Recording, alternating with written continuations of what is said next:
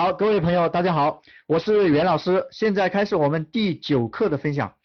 那么有个做水晶灯的老板呢，怎么用这个买客户思维做的呢？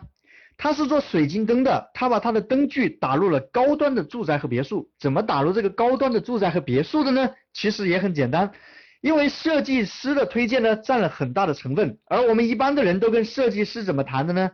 是不是跟设计师说，你把我的这个灯座啊？推荐上去哈，到时候成了之后啊，给你提成。各位是不是都是这么谈的？但是这家老板是这样玩的哈，他跟设计师说，你把我这个灯呢，现在就做上去，我马上给你两百块钱，是马上就给你两百块钱。各位，这和我这和那个你给我做上去之后，我今后再成交了再给你提成，是不是感觉不一样？